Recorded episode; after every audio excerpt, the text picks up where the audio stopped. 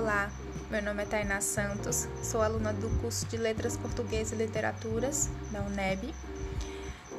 E o assunto desse podcast são as vanguardas europeias, que faz parte do conteúdo da disciplina de Tradição e Ruptura em Literaturas de Língua Portuguesa.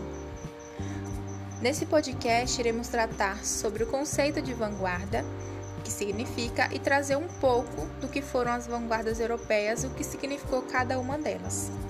Bom, vanguardas europeias são as diversas tendências artísticas que floresceram no continente europeu no início do século XX e que acabaram por influenciar todo o mundo ocidental.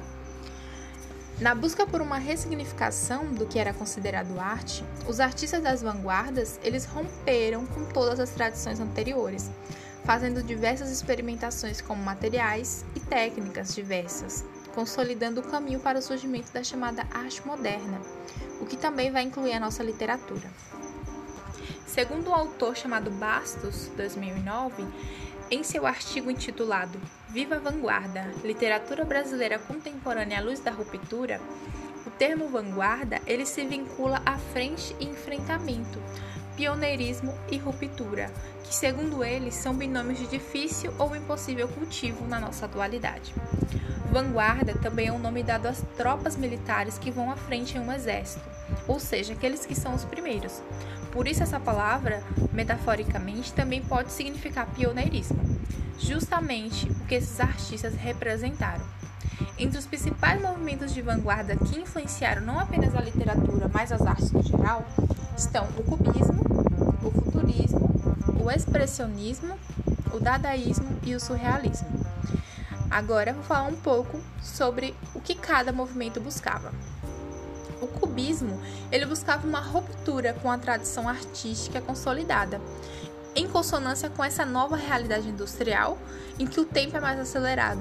Os cubistas eles tinham como principal característica o banimento da perspectiva plana e a geometrização das formas.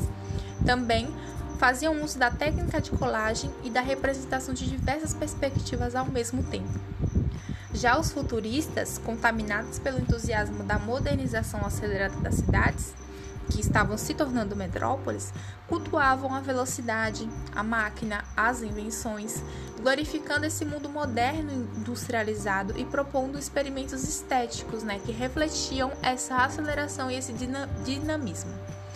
Eles também eram entusiastas do patriotismo, por isso muitos de seus seguidores eles acabaram por apoiar declaradamente o fascismo italiano de Benito Mussolini.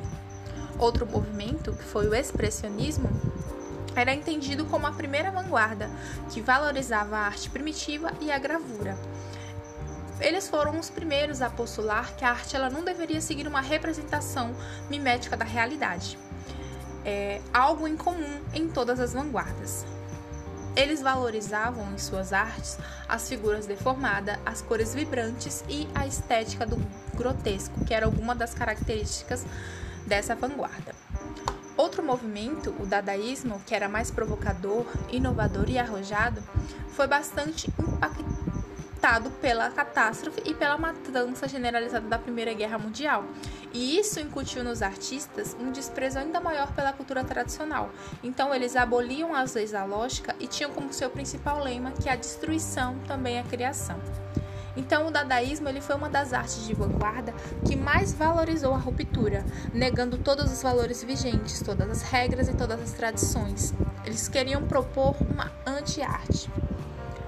O outro movimento, que é o último, é o surrealismo, que foi impulsionado pela teoria psicanalista de Freud, os surrealistas eles propuseram uma arte que ele aborda o universo onírico, né, do inconsciente, e aboliam as fronteiras entre o sonho e a realidade, entre a lucidez e o delírio.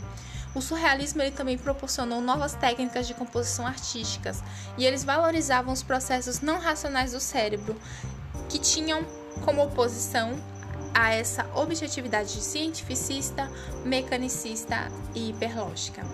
Bom, nosso podcast de hoje foi esse, onde fizemos um pequeno resumo sobre o que foram as vanguardas europeias e as características de cada uma delas. Obrigada e até a próxima!